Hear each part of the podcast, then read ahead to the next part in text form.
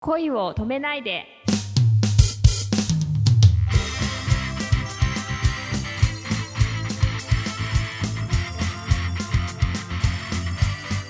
こんばんはレイミーですこんばんは、くままるです。学園祭の思い出とかありますか？ああ。あのですね、うん。結構学生ネタをうん熊丸さん振ってくれるんですけど、毎回私ないですよね、その学生ネタのなんかいい話が。え、でもあれでしょ？演劇部で一生懸命頑張ってたんじゃなかったっけ？そうです、そうです。演劇部で、いや、まあ文化祭、体育館のステージで、私が書いた作品でやったんですよ。すごい。あ、そう、当時からもう話作ってたんですか。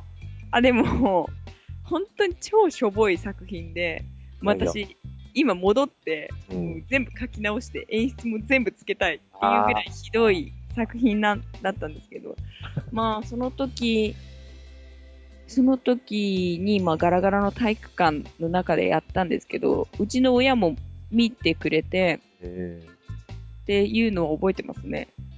ー、まあ、どんな物語だったんだろいやーそれがね、思い出せないんですよね。う。ああ、そんなもんかね。はい。何を書いたのかな 日々こう言い寄ってくる男をこう、なぎ倒しながら進んでいく女の子の話を。逆にその、そういう話の方が面白かったんじゃないかなと思いますよね。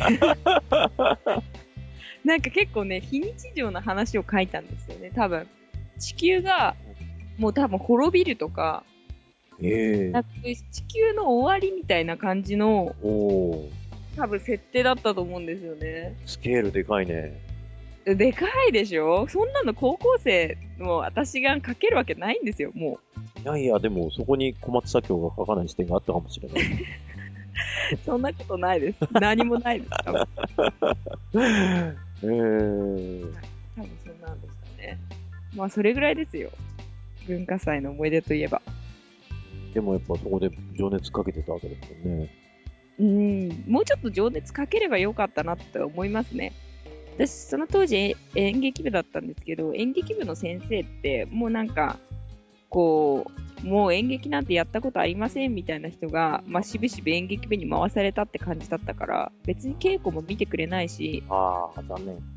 そう見てくれないから、もう全部自分たちでやるしかないから、わかんないじゃないですか。なんか結局、なんかダラダラし部室にいたりとかして、なんかくだらない話をやってたりとかもしちゃうんで、なるほどね。うん、なんかもうちょっと一生懸命ね、もうちょっと情熱燃やしてやってたらよかったかなって思いますね。あ、だからむしろ高校生とかじゃなくて大学時代のことを聞いていただければ。あ、大学時代はどうだったんですか？はい、ありがとうございます。学園祭は、うん。その、なんかクレープ屋さんをやって、あ、いい、可愛らしいですね。そうなんですよ。しかもみんなでコスプレクレープ屋みたいなのやって、いいっすね。はい、私はメイド服を着て、痛いアップアはいップ。ブログにアップ。ブログにね、多分どっかにがね、写真で載ってますよ。たまにメイド服とか着てたの、昔。撮影会の時。そうなんですか。はい、そうですね。萌え。うん、そうです。ちょっと楽しい感じでややらせていただいてましたよ。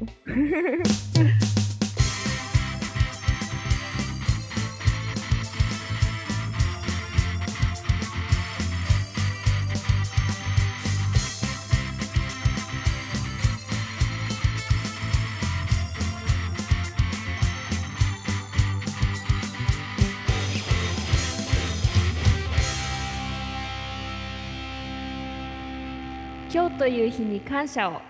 おやすみなさい。